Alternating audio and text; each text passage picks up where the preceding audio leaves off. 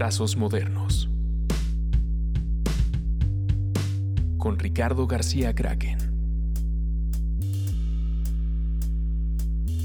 Hola, buenos días, tardes o noches. Eh, empezamos con otro, otro podcast de Trazos Modernos. Eh, esta vez con un invitado muy especial que yo admiro mucho, me gusta mucho, mucho lo que haces. Iván Mallorquín, ¿cómo estás?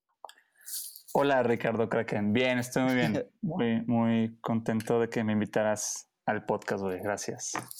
No, güey, pues qué, chido, no, no, no tenemos el gusto de, de, conocernos en la vida real.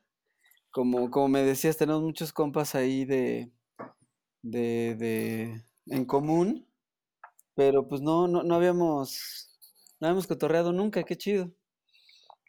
Sí, ¿no? Como que pasa esto, o sea, como que, o sea, luego parece que, que la escena es grande, pero realmente no, como que coincidimos en algunas cosas, pero sí, no, no me había tocado estar en el, en el mismo espacio físico que tú, güey, pero pues aquí en, en, el digital será. Ya sé, sí, justo.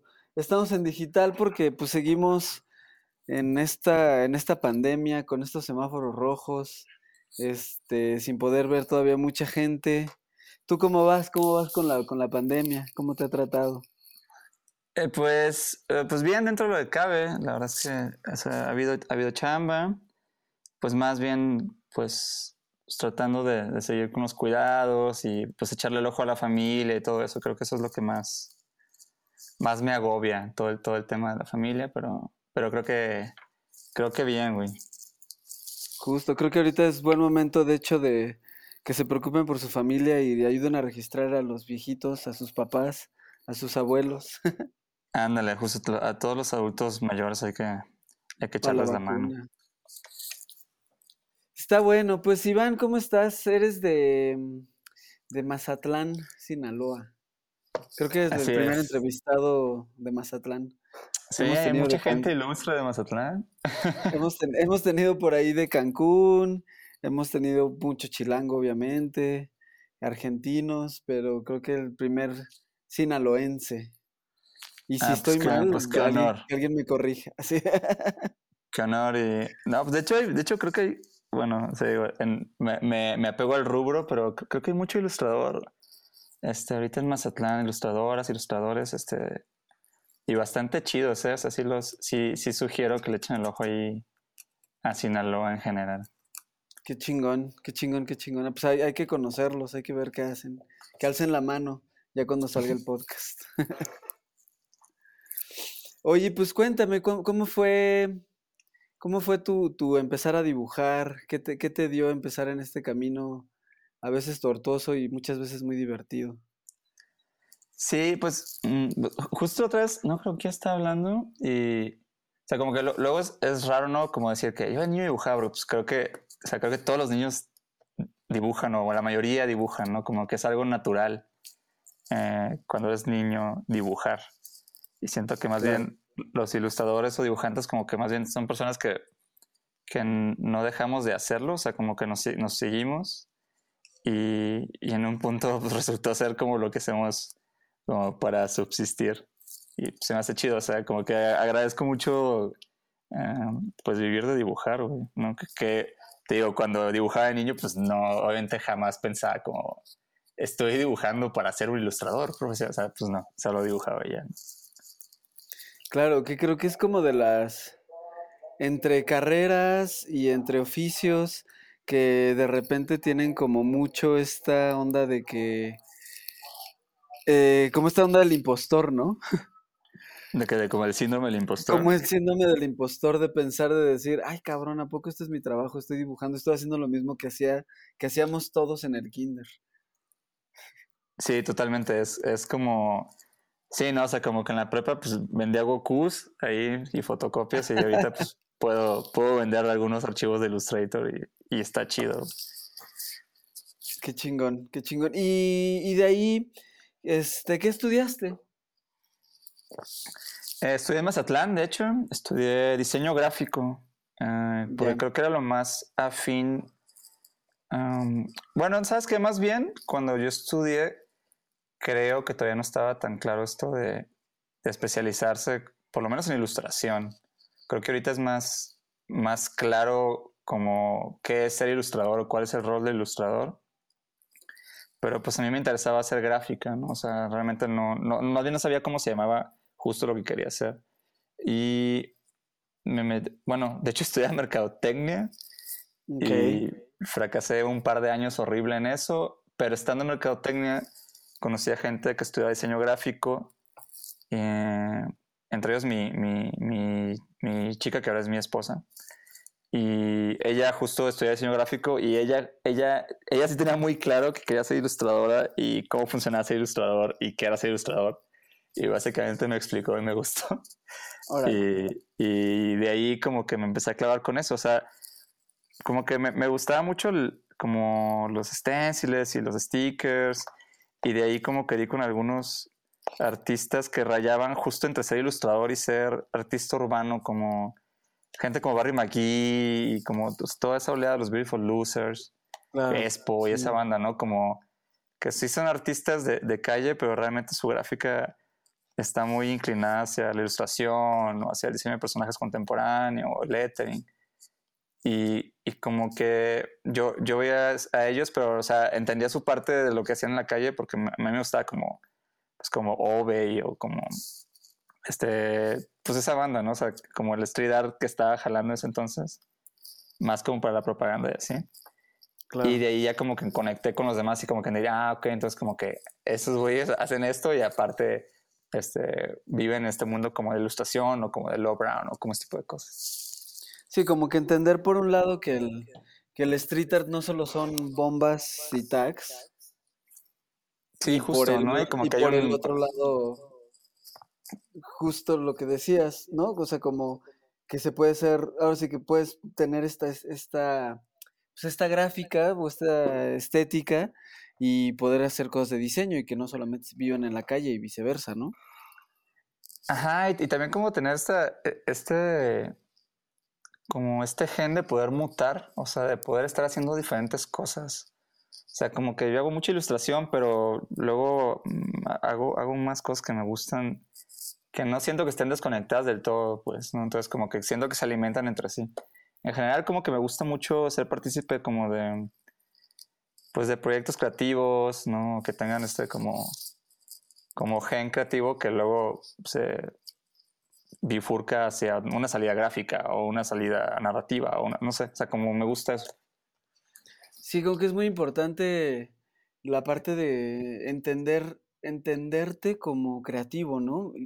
Primero como creativo y quizá después como ilustrador o como diseñador o como pintor o como algo así pero creo que a veces es bien importante por ahí tener en cuenta este pedo de, pues de que primero todo se empieza en la cabeza, ¿no? Más que con el lápiz. Sí, justo. Y, y, es curioso porque siento que, o arrancas en esto y es, pues, pues ganas de hacerlo, intuición y no sé, como simplemente como hacerlo, que creo que es bien chingón hacer cosas como solo por, por hacerlas. Pero después de un rato como que justo empiezas a, a tratar de, de, que tengan pues, un conceptito o una idea detrás o algo que, que, las haga pues como más, más redondas, más nutridas. Eso, creo que un poco eso es empezar a dibujar y después vivir de dibujar. Claro, pues sí. Sí, pues sí, es como, como no sabes qué, qué es primero, ¿no? Si el dibujo la idea o la idea o el dibujo, pero sí, el chiste es como siempre estar activo y dándole vueltas y, y de ahí, ya que estuviste estudiando, eh, ¿cuál fue tus primeros trabajos? ¿Cómo, ¿Cómo, empezó tu experiencia laboral? ¿O cómo empezó a ser tu estilo? ¿Cómo empezaste a llegar? Muchas de las cosas que me gustaría que fuéramos platicando. Pues te digo, estudiaba diseño y pues siempre me sentía que iba como atrás porque pues justo había perdido dos años en otra carrera. Em, y pues como a media carrera estaba buscando hacer prácticas porque quería meterme pues para ver cómo era pues, una agencia o un estudio o estar ahí con alguien que, que, ya tuviera experiencia. Y apliqué para hacer prácticas en una agencia ahí en Mazatlán, que me gustaba bastante. Y como que en ese momento, no sé bien qué pasó en la agencia, pero pues total, me contrataron diseñador junior así de repente y, y, pues me metí. Entonces entré así de, entré de lleno a eso como pues, a media carrera. Entonces me cambié la noche en la carrera y en la mañana iba a la agencia. Bueno, Órale. tarde. Y, y así estuve pues el último año en la, en la carrera. O sea, estaba estudiando en la noche diseño y en la mañana pues estaba diseñando. Y y que luego se bien aprende aburrido. es, más como, es como un Batman ¿no? bien aburrido, ¿no? Como estudio diseño en la mañana y en la noche el trabajo diseño. Ya sé. Eh, y, y ya, güey, cuando, cuando estaba acabando la carrera, pues realmente al mismo tiempo ya estaba como chido en la agencia, pero en la agencia hacía diseño, ¿no? Y, y la verdad es que a mí me gusta hacer diseño, o sea, me gusta diseño gráfico bastante, pero sentía que no había hecho ilustración, que es lo que más me interesaba hacer. Entonces, pues tocó un poco, mm, pues me salí de la agencia y traté de solo hacer ilustración, o por lo menos hacer la suficientemente ilustración, o sea, una cantidad razonable de ilustración para poder llamarme ilustrador y poder tener un portafolio de ilustrador y empezar a presentarlo y que me cayeran chambas de ilustración, porque en ese entonces pues tenía más, más como logotipos, branding, eh, diseño, ¿no? Y te digo, me gusta, pero realmente quería, quería poder pues quería por ser un ilustrador, güey, ¿no? Y, y sentía que en la agencia pues no, no iba a pasar porque la agencia pues no era una agencia de ilustración, o sea, no era, no era un, un estudio de ilustración. Claro. No, y aparte justo eh, entras en una parte de diseñar de absolutamente de todo, ¿no? Creo que es un buen ejercicio al final.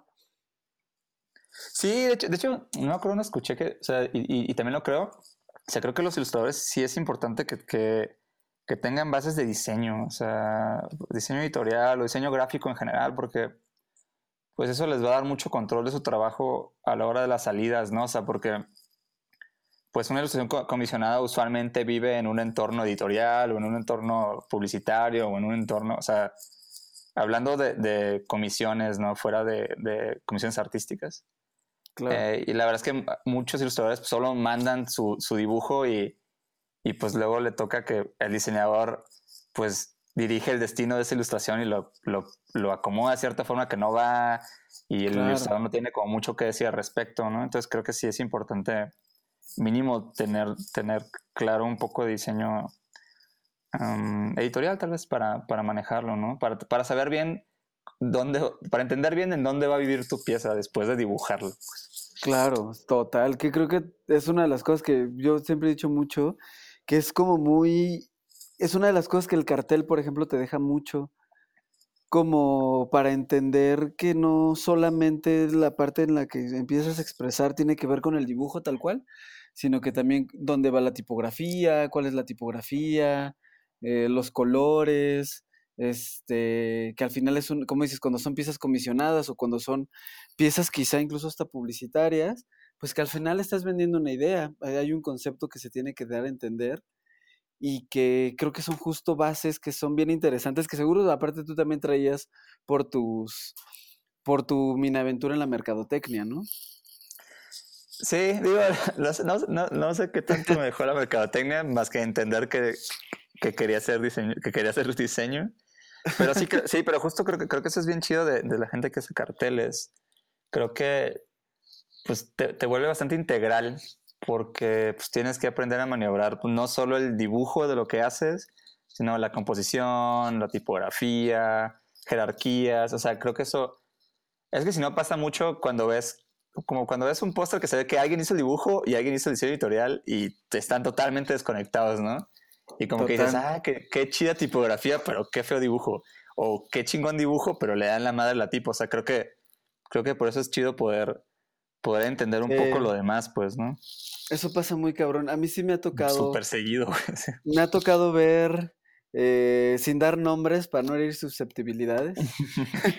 Sí me ha tocado ver carteles con ilustraciones muy cabronas que en el momento en el que le meten la tipografía, como que la, pues se caga todo. O, viceversa, ¿no? De repente hay gente que tiene un manejo de tipografía muy cabrón, pero que la parte ilustrativa ya de, de, de las piezas también es como de, ay, cabrón.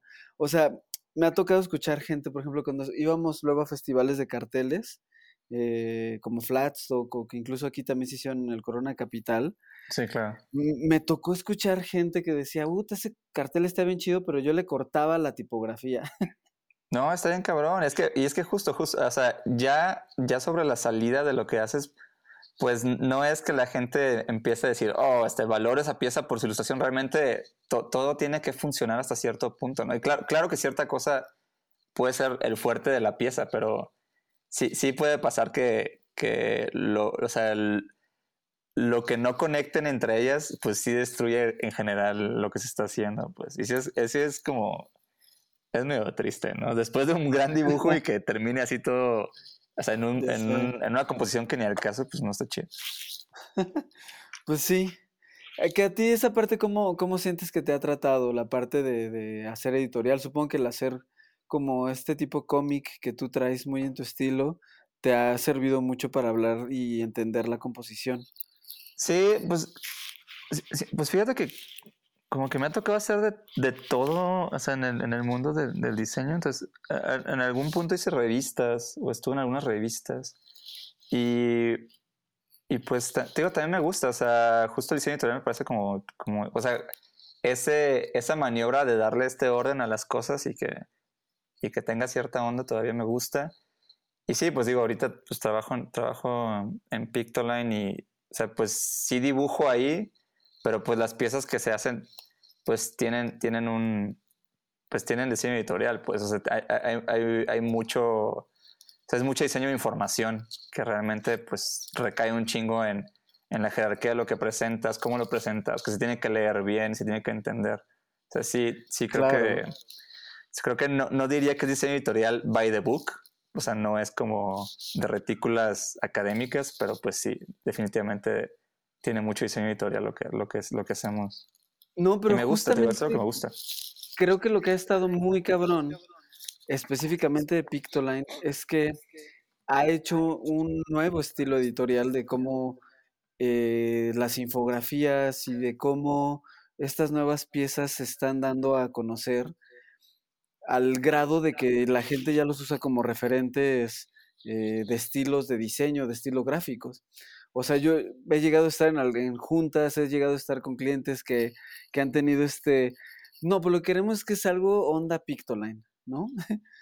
Y eso está cabrón porque en realidad pues ya, como dices, de, de, de, venir de todas unas referencias y de venir de varias cosas, pues en realidad ya lo que han estado creando pues es un estilo propio, es un estilo quizá no completamente nuevo como tal, pero sí nuevo comercialmente, ¿no?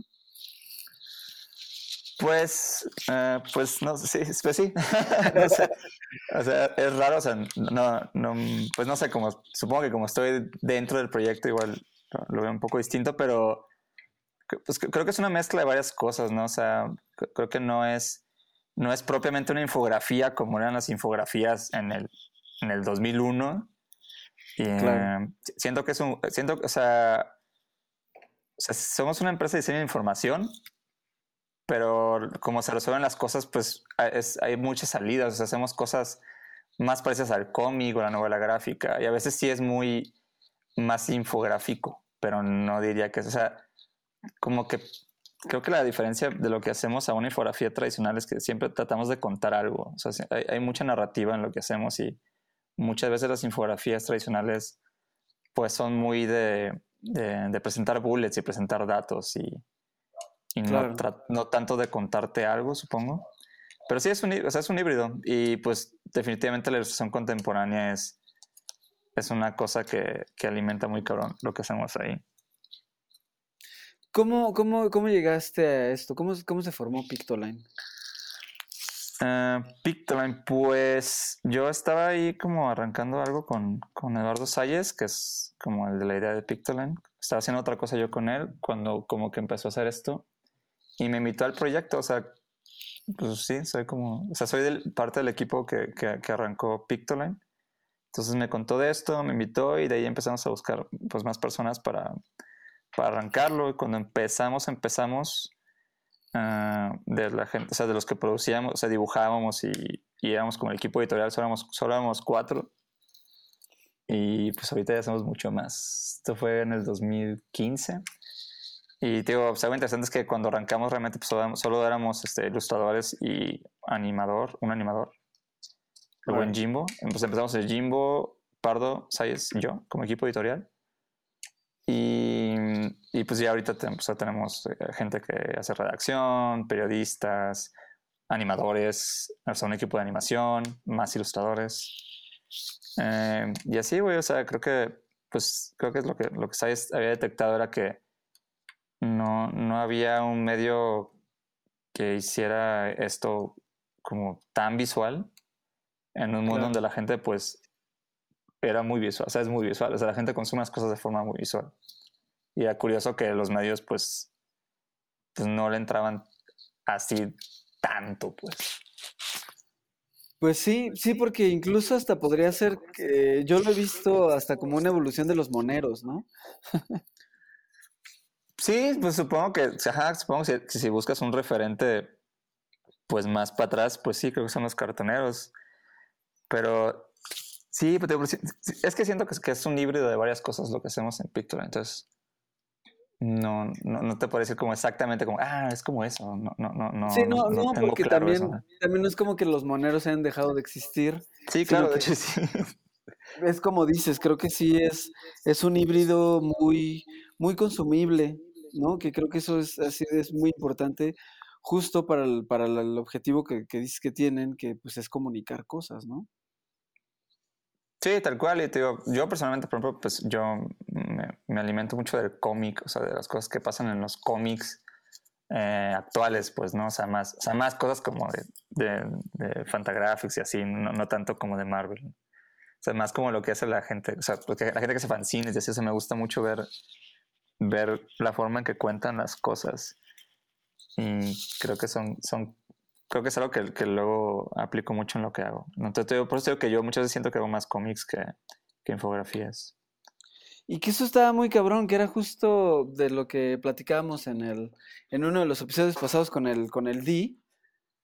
Que saludos. Este, que sí hay como mucha.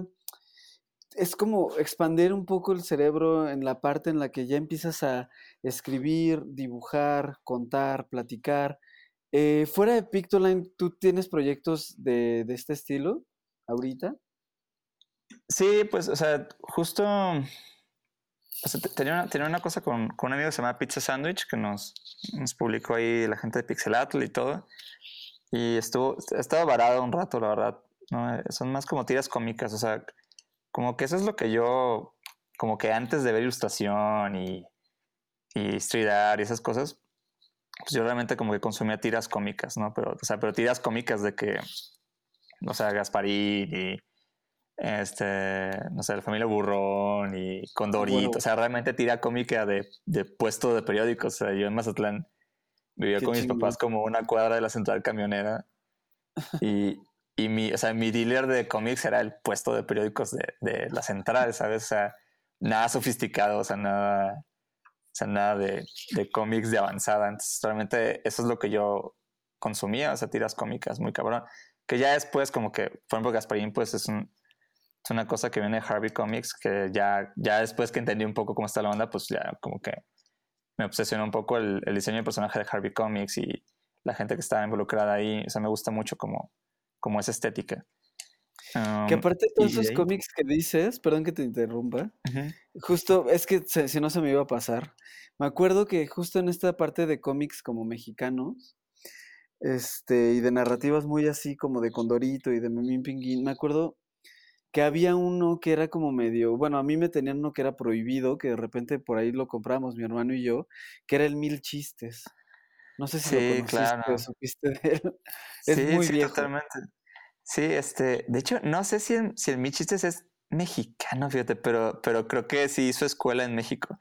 Yo me acuerdo que de, ah, de, niño, este, me, mi papá me llevaba como a cortarme el cabello así a un, un es una, pues no sé, peluquería, pero así muy, muy old school.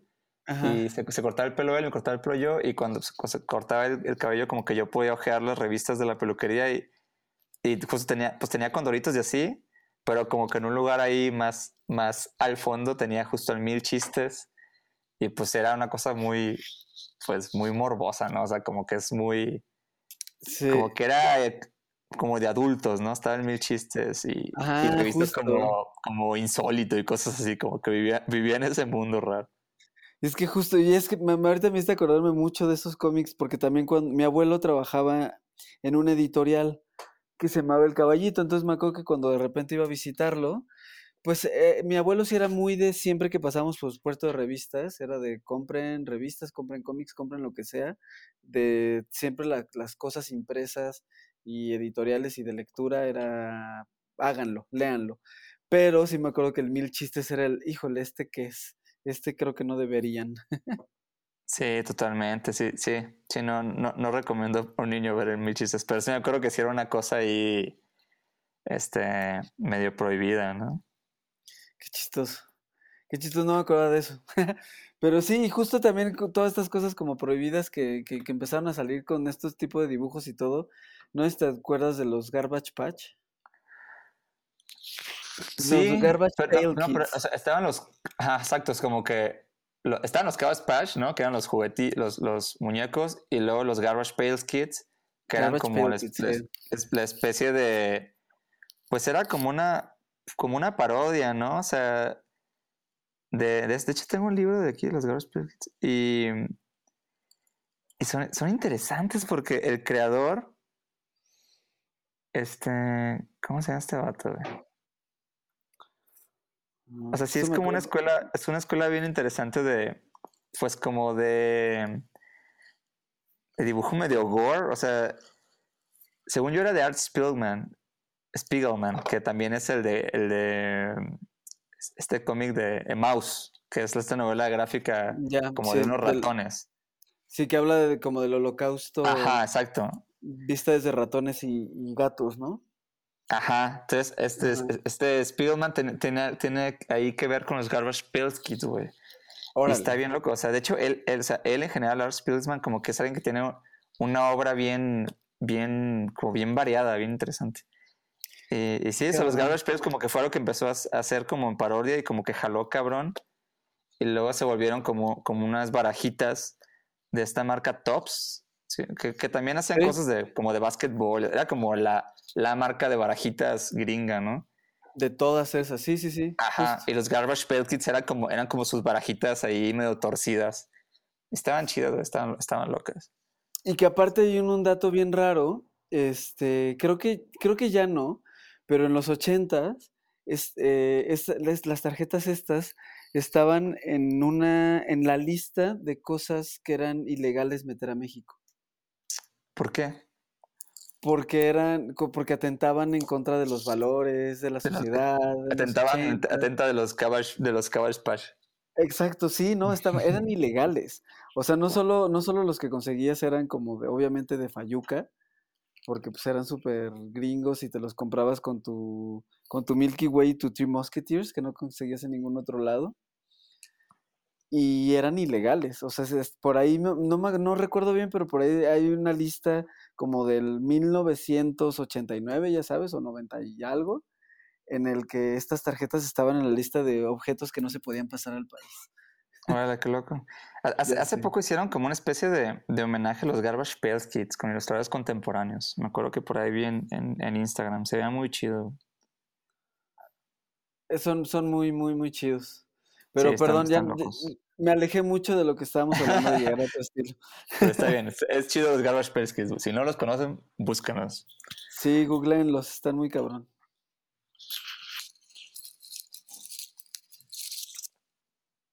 Pero, pues eh, sigamos por la parte más bien de tu carrera, de tu estilo. ¿Cómo, ¿Tú cómo determinarías tu estilo? O más que, bueno, ya nos contaste mucho que viene que ver con cómics, tiene que ver con editorial, con estas referencias. Pero, ¿cómo es, cómo es tú ponerte a trabajar? O sea, ¿te llega una idea? ¿Te llega alguna comisión? ¿Cómo son tus procesos creativos? Pues, o sea, cuando tengo comisiones, pues básicamente, pues, o sea, me, pues me, llegan con alguna especie de, brief, o por, o por lo menos, ah, si no, sí solo pedí una especie de brief. Creo que eso es, creo que eso fue como de las pocas cosas chidas que, que, que me gustan de los procesos que tienen las agencias. No digo que los briefs sean algo bueno, pero cuando un brief está claro y está bien hecho, pues sí, sí, sí ayuda, pues, ¿no? O sea, que son como el, el 5% de los briefs están bien hechos. Pero bueno, o sea, usualmente cuando me contactan, pues suelo pedir como pues un pequeño brief de qué va el proyecto, ¿no? Como de qué se trata o qué quieren hacer o qué quieren lograr. eh, si es, o sea, cuál es, pues sí, qué quieren, qué quieren que pase con esto, ¿no? Y ya sobre el brief, pues me- me- usualmente pues hago unos bocetos, pero, pero casi siempre trato de refugiarme en alguna idea o algún conceptito que por lo menos me haga sentido a mí, ¿sabes? O sea, aunque, aunque me, me busquen para algo que ya estén dando, como una campaña, o para algo que ya esté corriendo, ¿no? Como, como cierto, o sea, que ya tengan cierta cosa andando. De todas formas, me gusta sumar algo, o, o me gustaría poder sumar algo a cada proyecto que, que me meto. Y trato de, de tener una, una pequeña ideita que también porque me hace más sencillo para mí como que presentar lo que hago, ¿no? Como que siento que tiene un valor más grande si, si aparte del dibujo tiene cierta idea que conecta con lo que ya están haciendo. Entonces, digo, me, me, o sea, me, me briefean y luego hago ahí una mini lluvia de ideas de yo mismo conmigo mismo y, y hago unos bocetos que tengan que, tengan que ver con, con estas ideas que se me ocurrieron, güey. Y, y la verdad es que no trato de hacer más de dos bocetos porque siento que, bueno, de presentar más bien, porque si hago más. Entonces trato de no presentar más de dos bocetos para tampoco generar este ruido con, con la persona que me contactó de, de y, y acá hay siete caminos, ¿no? Ya sé. Y, y sobre esos trabajar. Eh, y de ahí pues ya como que trato de, de- de definir fechas de entrega de cosas, aunque sean procesos mínimos. Y, y respetarlas, güey. Trato de respetar un chingo los tiempos que propongo. Porque me gusta que me paguen a tiempo también. Entonces, Claro, sí, eso es, eso es muy importante en, en lo de, pues en la parte de como de profesionalizar tu chamba, ¿no? sí, totalmente. El, como dices, respetar, respetar tiempos, ser responsable, que también como que por un lado pides lo mismo, ¿no? Por el otro lado pides lo mismo en los pagos, pides lo mismo en, en que si ya te entregué yo, pues tú también, ¿no? Sí, no, y, y como ese flujo de, de- trabajo que se genere, pues no, porque pues muchas chambas tardan más como en, en solo el feedback o solo la retroaliment- retroalimentación de, de los mails, ¿no? Entonces como que eso luego puede volver muy lento la- como los trabajos y muy, y muy tortuosos. O sea, me gusta, o sea, me gusta trabajar rápido, honestamente, entonces también me gusta que se pueda se pueda generar un- una, una mecánica de trabajo que, que agilice el proceso. Pues. ¿Cuál es la parte como que menos disfrutas de este pedo? Ah, pues yo, pues yo creo que lo, lo- pues creo que la parte admi- administrativa de ser un ilustrador. Ah, como los mails de cotizar, ah, los, los mails de seguimiento, y la verdad es que son, son partes súper importantes de hacer esto, o sea, si no las haces, pues no pasa nada, güey, o sea, o se caen las Claro. cosas, pues. Entonces creo que eso es lo que, a, a veces trato de tomarme como que un día a la semana para solo hacer eso, porque muchas veces siento, y también muchas de las, como de los creativos que, que sigo y así, pues como que sí son de, son y soy de las, del- del- de la creencia de que como que los procesos creativos y estos procesos como mecánicos, pues como que no pueden coexistir al mismo tiempo, ¿no? O sea, tú no puedes como que ponerte a pensar cosas o fluir creativamente o algo así mientras haces pues cosas más mecánicas o cosas más pues Claro. como administrativas, ¿no? Entonces eh, creo que la creatividad tiene estos estados como de on y off, ¿no? En donde pues si estás en, en, en, en el, en el momento de estar pensando ideas o, o escribiendo ideas o demás, pues, co- como creo que lo más que puedas dedicarte a eso en ese, en ese momento está chido. Y si puedes darte un rato para solo hacer todo, todo lo otro y, y no, es- o sea, cuando estás escribiendo, cuando estás haciendo una cotización, es un horrible momento para tratar de bajar una idea, o sea, no, no va a jalar, pues no va a funcionar. Claro. Entonces, Sí. trato lo más que pueda de, de, de separar a los dos, como esos dos polos, pues. Y como que también vas entendiendo que incluso en el trabajo creativo, por decirlo así, también hay como la parte muy mecánica ya, ¿no? Como que la parte en la que ya no estás metiendo idea, sino Sí, que totalmente. prácticamente estás rellenando líneas y estás haciendo toda la parte de talacha, no sé, preparando positivos para imprimir, como ese tipo de cosas que también, ¿no? Y que incluso es un, cierto descanso para la, para el, la- el lado creativo de la mente, ¿no?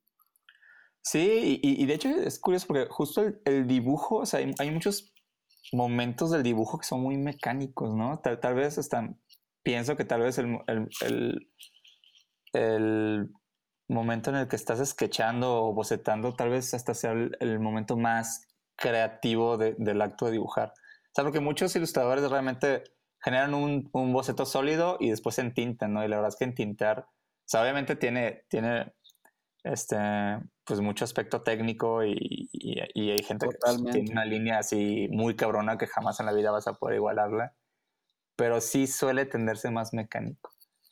Entonces creo que, creo que sí está chido poder entender tus procesos y poder entender cuándo estás en, en tal como modus operandi y, y, y abrazarlo, güey. Como decir, ah, que va, ahorita se, se, se trata de tirar ideas, entonces vamos a, a- a enfocarnos a estar ahí, pues, ¿no? Estar presente en, en ese juego de, de, de peloteo que le dicen las agencias, que no me gusta porque creo que viene de algo del fútbol, entonces nunca lo he entendido chido, pero bueno, a eso me refiero. Puta, yo también, güey, he estado muchos años trabajando en agencias, en no agencias, y hay ciertos eh, nombres que, que también nunca, nunca he terminado de entenderlos.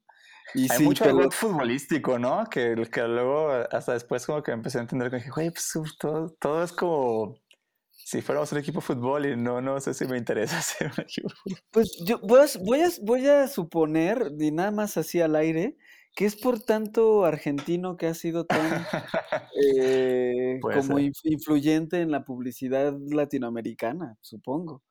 O sea, creo que eh, desde el 90s, 2000 la, la, la fuerza de, de los creativos argentinos era muy fuerte, pues en México, como supongo que en todos lados. Entonces, yo creo que de ahí venían muchos, muchos términos futbolísticos que aparte son, son super fans, ¿no?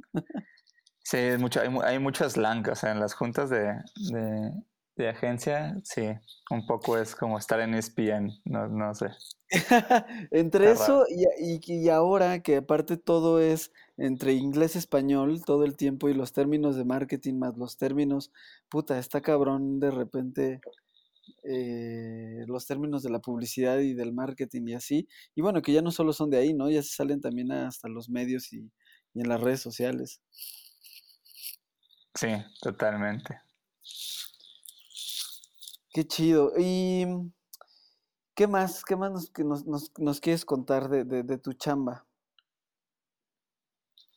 Mm, pues no sé, pues es- estás hablando que de procesos creativos, pues, pues creo que más bien me parece interesante, ¿no? Que, o sea, las personas que, que están como entrándole a la, a la ilustrada y así, eh, que, que, o sea, que al mismo tiempo que, que- que le invierten a, a dibujar chingón, también traten de, de formarse como, pues sí, como creativos o, o- o traten de, de, de reforzar algún otro músculo, o sea, tal vez más como, como la, puede ser la narrativa, o sea, siento que, siento que los ilustradores contemporáneos que como que le están partiendo cabrón, como que no solo ilustran, pues, o sea, como que realmente hacen, hacen, Claro. hacen al- algo más que, que vuelve su trabajo, pues, más particular, o sea, más, más único, pues, ¿no?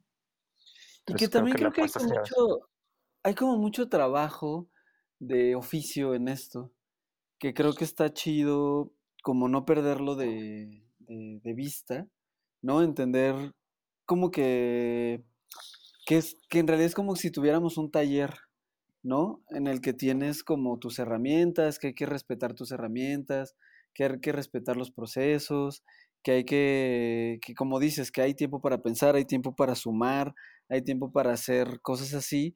Yo últimamente he estado viendo, en estos tiempos de encierro aparte, que, que YouTube ya es mi compañero muy cabrón, eh, me, me he clavado mucho a ver los, los videos de Adam Savage, que era el güey este de Mythbusters. Ajá, sí, sí. Y que el güey tiene este, tiene como que construye una cosa al día, que a veces obviamente son construcciones de más de tres, cuatro días, pero que como que justo me he clavado mucho en ver su proceso, que es un proceso muy técnico, obviamente, y que ves la, la cantidad de herramientas que usa para todo, pero me he dado cuenta que también el oficio en el que estamos nosotros al menos, se parece a lo mejor no de que tú estás usando una cortadora o que estás usando una lija, pero que sí todas las, como que las herramientas que vas teniendo y que vas creando, pues son como hay que saber usarlas y saber usarlas bien para poder llegar a hacer como trabajos como de mucha mejor calidad y sobre todo de respeto a tu propio oficio. Sí, sí, de hecho, la, otra vez, bueno, la otra estaba aquí acomodando como el, el estudio y y justo como que sí, sí pensaba como en, en, esto de, o sea, cuando estás empezando, ¿no? Y como estudiar diseño y así, y, pues como que quieres tener como que un lienzo bien chingón, o como las pinturas más chingonas, o los pinceles más, o sea, como que, como que tienes este anhelo de tener muchas herramientas, o sea, como de tener sí, como de tener muchas, de como muchas cosas de todo, ¿no? Como muchos pinceles bien chidos o muchos lapiceros bien chidos o tablets o lo que sea. Y te estaba acomodando aquí y digo, güey, es que tengo, tengo muchas herramientas que pues he juntado, pues con los años pasan y te vas comprando pues cosas que ves de tal ilustrador o cosas que viste en un video de no sé quién. Y la neta es que pasa que, no sé, si tienes 20 lapiceros, la verdad es que usas dos, pues, o sea, luego, luego te vas dando cuenta de cómo, sí, o sea, sí, la herramienta es importante, pero es más importante usar la herramienta que, que se ajusta chido a lo que tú quieres hacer, ¿no? Y, y, y esto más bien va por el sentido que pues, no, no, creo que la herramienta haga, haga, el ilustrador ni el dibujante, o sea... No, para nada. Y sobre todo como después de un rato, la, la, la gente que lleva un rato haciendo esto como que puede hacerlo neta con lo que sea, está muy cabrón, o sea, hay, hay ilustradores que sí como que les puedes dar un paso de carbón y, güey, ¿cómo hiciste eso? ¿no? Y, y muchas veces es simplemente porque, pues, esa persona funciona chido con eso y ya, ¿no? Entonces, creo que sí, sí, sí está bueno. Está bien chido utilizar muchas cosas para, pues, entenderlas y saber cómo funcionan, pero al final de cuentas creo que ahora sí que uno es este o sea, uno y, tu cabecita es como la, la, la herramienta más importante, ¿no? Y es como la que hay más que, que cultivar y, y dirigir y ver qué onda. Sí, al y les aseguro que, que, después de un tiempo van a tener más de una cartulina ilustración en su estudio y probablemente siempre esté ahí. Entonces está chido. Eso está chido. Y sí, justo eh, con lo que decías de, de, de esa banda, me, me acuerdo mucho de, de Smith cuando estuve trabajando con él y de que era más morro y así, que justo también hay una entrevista de él aquí, si la quieren escuchar, que él es de este tipo de banda que hasta con un carbón te hace una pieza increíble. Sí, o sea, al Smith le puedes dar como una piedra y ya, ¿no? Quedó algo increíble, así. no sé cómo lo hizo, ¿no? Sí, que creo que hay, hay dos cosas bien, bien chidas ahí, bien importantes, que una es como dices, pues las herramientas evidentemente no hacen al, al ilustrador o al artista o al creativo. Pero creo que también por otro lado, lo que está chido es que ya que te acomodaste en una técnica, hay que conocer chido la técnica, ¿no? Y siento que de repente son cosas que se, que se pierden, eh, sobre todo con tantas herramientas tecnológicas y digitales que te facilitan un chingo la vida, pero que a lo mejor podrías tener un conocimiento más amplio de ciertas herramientas cuando te vas a lo análogo, cuando entiendes cómo funcionan, no sé, formas de impresión, cuando, sí, cuando entiendes cómo funciona la serigrafía o, u otras cosas, creo que eso también te empieza a abrir aspectos creativos en tu trabajo muy interesantes. Sí, totalmente. O sea, usar como otras salidas de, de producción está bien chido porque también como que empiezas a, a conocer como que otras, como otro carisma en tu chamba, o sea, como otro tipo de personalidades en lo que haces, porque justo hay medios que, que o sea, como, como la risografía, ¿no? Que son cosas que, aunque tú hagas lo que hagas, la riso le va a meter algo ahí. O sea, aunque, aunque tú no querías. Y, y, puedes, y puedes ver en ello otro, otro rango en tu chamba que tal vez sin haberla explorado no hubieras conocido, pues. Entonces sí está bien padre estar como como jugando con otros medios de salida, de estar viendo qué pasa con eso. y sí, pues yo por mucho tiempo, o sea, cuando pues, recién entré, pues como que, pues primero como que conseguirte una tablet, ¿no? Y pues me consigo una Wacom. Y de ahí como todo este trip de, de conseguir como que el brush perfecto, ¿no? El brush de Photoshop chingón, mágico, que como que, que ese era como, como que buscas que ese brush sea casi casi tu chamba, güey. Y eso no pasa, o sea, o ponle que tal a alguien, pero en general, o sea, la mayoría de los ilustradores, o sea, son su propio brush, o sea, son, casi todos usan el, el, el brush más básico de Photoshop, ¿no? Y, ya. Entonces, como que también es chido. A mí me sorprendió más eso cuando, cuando entendí que pues, realmente es, es, pues, es la persona que está manejando el equipo, no es el equipo manejando a la persona. Eso está muy chido. Pues que también si no, siento que son de las cosas que no te van a durar mucho. O sea, creo que, que por ejemplo, en ejemplo muy personal, algo que me, me pasaba mucho era que cuando empecé a tomar Illustrator la primera vez en mi vida, como que me clavaba mucho, mucho, mucho, mucho, mucho en hacer como los vectores perfectos, ya sabes, las curvas, los cortes, y como que estaba muy clavado en, querer, en querer hacerlo así. Y llegó un punto en el que me di cuenta que, que por más cabrón que yo llegara a manejar Illustrator, pues solamente manejaría Illustrator tan cabrón como la persona que más cabrón maneja Illustrator. ¿No? O sea que no habría una diferencia tanto medio gráfica como hasta medio técnica de lo que, de lo que iba a hacer.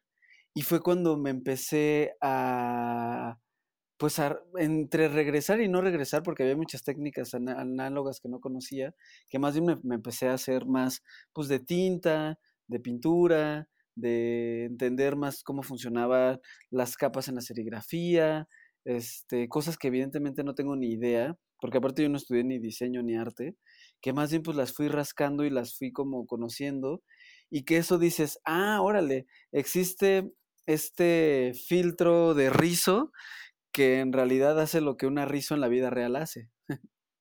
Sí, claro, e, e, eso es bien chido. De hecho, este, Maggie Kidgalden dice en una entrevista justo como eh, esto que mencionas, ¿no? O sea, creo, que casi todos vimos un poco esta etapa de, de, querer hacer una línea, ¿no? Y, y, que sea lo más perfecta que se pueda.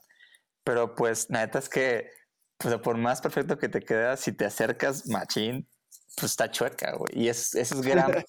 y eso en gran parte y en la mayoría de los ilustradores, es, eso es mucho como que la personalidad de su línea o la personalidad de su trabajo, ¿no? Como el valor de línea está muy ligado a, justo esas, esas cositas chiquitas que se ven. Y me parece que eso es muy rico, güey. Pues, no sé si hasta los vectores lo o sea, aunque sean a 1600 dpi, o sea, en un punto está chueco, ¿no? Y justo yo trabajo un montón con Illustrator y, y me pasó, y con Illustrator em, empecé a trabajar así como dices tú, y en un punto, pues más bien me, me, empecé a hacer como unos, unos brushes que están chuecos, güey, o sea, hice como unas líneas donde como que agarro unos, unos nodos y los, los jalo poquito, y me gusta mucho eso, me gusta mucho cómo se ve. Entonces, pues yo, yo que siempre dibujo en Illustrator con este como brush que hice que es como la línea Illustrator, pero un poquito choca. Pues sí, y es que al final creo que eso, eso es como encontrar tu voz tu personalidad. Sí, totalmente, güey. Totalmente. Sí, que creo que es, es la, la, carisma, la gráfica tiene un chingo que ver con, con los defectos, o sea, los defectos entre comillas que, que, que tienes como creador. Y siempre me gusta mucho comparar como este tipo de cosas que, pues casi casi como con la música, ¿no? O sea, hay banda que en la música es como súper virtuosa y hay música como muy cabrón, no sé, como Rush o como alguien así que a lo mejor sí te gusta o a lo mejor no te llena, pero pues también hay bandas de punk que te han gustado o a lo mejor la, la, la voz horrible de Bob Dylan, pues evidentemente te mueve todo y te mama. ¿no? Y creo que ese tipo de cosas que cuando te alejas de la técnica, pero te vas a tu voz y a los conceptos, en todas esas cosas empiezan a quedar muy de fuera.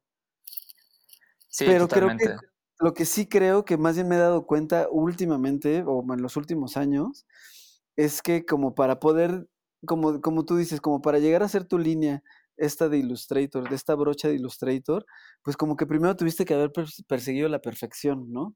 para entender cómo desperfeccionar lo perfecto, por decirlo así. Pues sí, digo, y es como, y, no sé si es como que buscar la perfección, pero eh, creo que es parte de, la, enseñanza académica, de como siempre querer, pues, primero emular esto que es como así, así se dibuja bien, ¿no? Pero, pero pues, ¿qué es dibujar bien, güey? Y más ahorita, o sea, yo siento que un ilustrador como que lo ha logrado cuando, cuando logró transmitir lo que quería, güey, ¿no?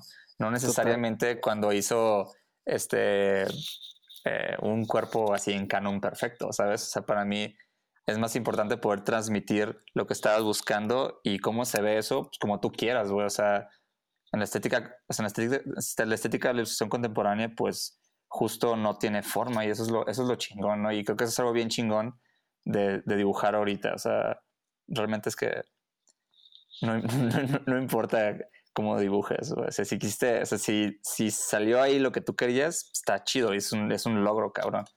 Y hay gente que es muy, muy pro y no diría yo que son como que dibujan así de que académicamente, pero güey, o sea, tienen ideas pasadas de verga o tienen este un concepto muy fuerte o tienen una voz muy fuerte, o sea, tienen una voz muy clara y sabes de qué van a hablar y sabes por qué hablan de eso y eso los hace, o sea, y eso hace su dibujo fuerte, pues, o sea, es, es como, es, es más como un discurso autoral que me parece más valioso. Pues sí, porque, porque si no empezamos a llegar al mismo punto de, de que todos podrían llegar a hacer lo mismo. Sí, tal cual. ¿no? O sea, creo que estas, es la, la, técnica, la técnica lo que puede llegar a dar es eso, ¿no? De repente que las cosas sean tan iguales, sin voz y sin concepto.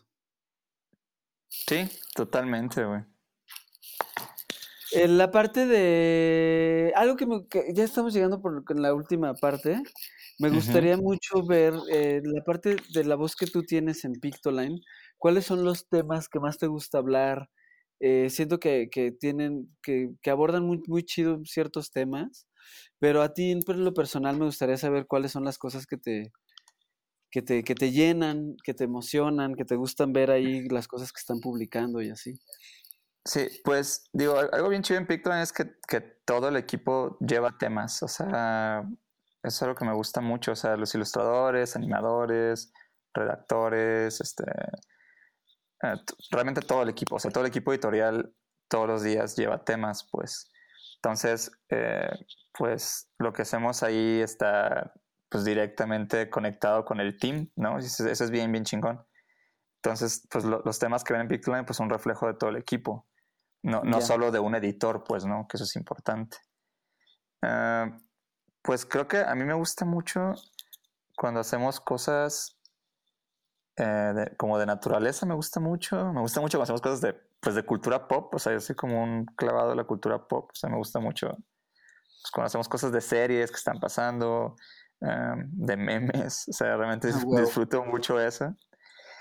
Y, y me gusta mucho cuando hacemos o sea, algo que me, que me gusta de trabajar en Pictoline es que aprendo, pues casi diario aprendo algo, o sea, realmente muchas cosas no, no las conozco para nada o no sabía para nada, entonces la verdad es que sí, sí aprendo una cosa que no sabía pues, yo casi todos los días, ¿no? Entonces como que me gusta mucho eso, o sea, como me gusta mucho cuando logramos transmitir conocimiento.